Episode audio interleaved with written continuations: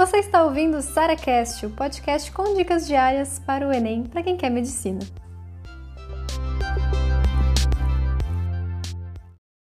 É obrigatório fazer cursinho para passar em medicina ou o método questiona ele já é suficiente? Bom, vamos começar falando de algo que me deixa extremamente feliz, sabe?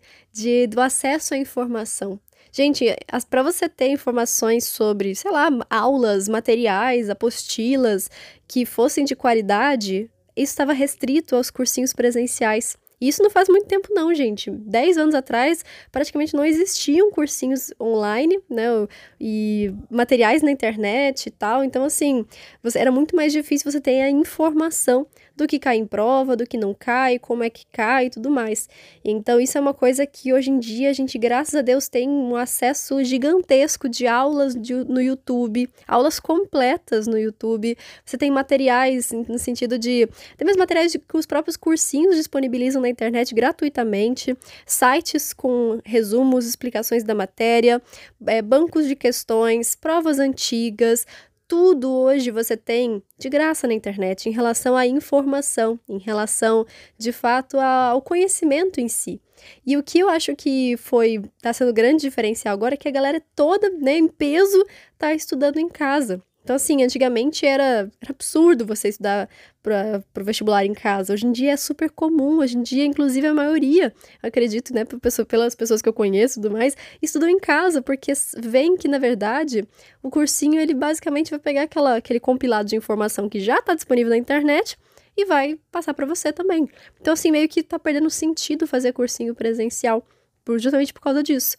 E é uma coisa que, assim, eu acho que isso traz grandes vantagens pra gente, no sentido de, beleza, eu não preciso pagar um absurdo só para ter a informação. Entendeu? Então, até mesmo os cursinhos hoje em dia estão se diferenciando, estão trazendo outras coisas junto, porque informação por informação está aí disponível na internet.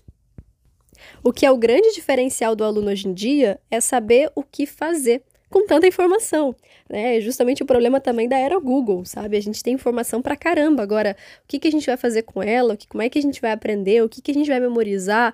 Qual ordem eu vou estudar? Ou o que, que eu preciso estudar mais do que outra coisa? Isso é que está fazendo agora a diferença. Então, o aluno que passa não é mais o aluno que tem, detém a informação para ele, mas é o aluno que soube aproveitar essa informação. É o aluno que soube organizar, o aluno que soube estudar. Então, no fundo, no fundo, eu falo para vocês, gente, hoje em dia, que o método que você usa está sendo muito mais importante do que o cursinho que você faz. O que antigamente era algo inexistente, porque né, o aluno que tinha informação era o aluno que passava. Hoje em dia, não. Todo mundo tem acesso à informação. Todo mundo tem acesso às coisas. Claro, todo mundo não, infelizmente, né? Falo todo mundo que tem acesso à internet. A gente sabe que ainda não é acessível para todos mesmo, mas você que está ouvindo esse podcast, você tem acesso. Você tem acesso a toda a informação que cai na prova, tá? Então, falando especificamente para vocês. Então, a partir disso, o aluno que sabe como estudar é o aluno que se diferencia, é o aluno que corre atrás de basicamente o que, que ele precisa estudar, quando precisa estudar. É aquela questão da priorização que eu falo sempre para você, gente. Estude os seus erros, estude as suas dificuldades. Não fica preso num cronograma de cursinho, isso é a pior coisa do mundo, sabe? Ele, o cursinho não vai te dizer o que você precisa estudar, o que você precisa estudar.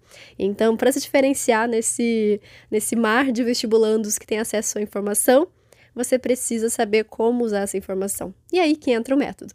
Então, para quem perguntou se é obrigatório fazer cursinho, não. Todas as informações você tem disponíveis na internet. Basta você aprender a usar. E isso deixa comigo, isso é meu papel aqui. Você ouviu mais um SaraCast, podcast com dicas diárias para o Enem.